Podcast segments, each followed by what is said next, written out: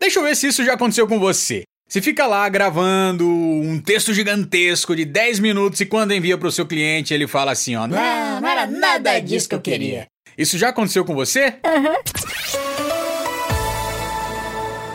Seja muito bem-vindo, bem-vindo ao meu canal 321 Gravando, locutor, locutora profissional da voz. Para quem não me conhece, eu sou Bruno Rochel. Você pode me encontrar no Instagram como arroba brunorochel.voz.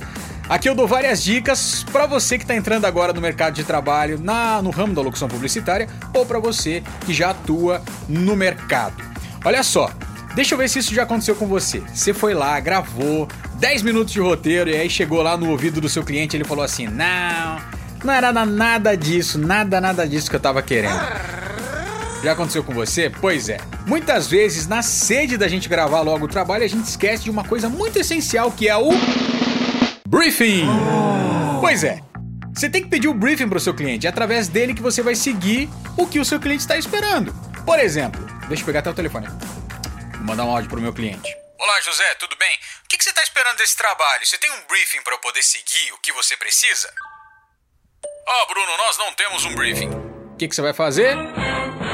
Vai pedir uma referência de voz ou de trilha só para você saber o direcionamento para onde esse trabalho está indo. É claro que através do roteiro você já vai ter uma base do que o seu cliente precisa, mas através de uma referência de voz ou uma referência de trilha, você vai ser muito mais assertivo no tom. Não, não temos referência. Isso acontece muito. E aí, o que, que você vai fazer? Um guia, um áudio guia com três opções. Uma primeira opção, um pouquinho mais formal, né? Normalmente, quando é vídeo longo assim, que dá um pouquinho mais de trabalho pra gente, é e-learning, treinamento e tal.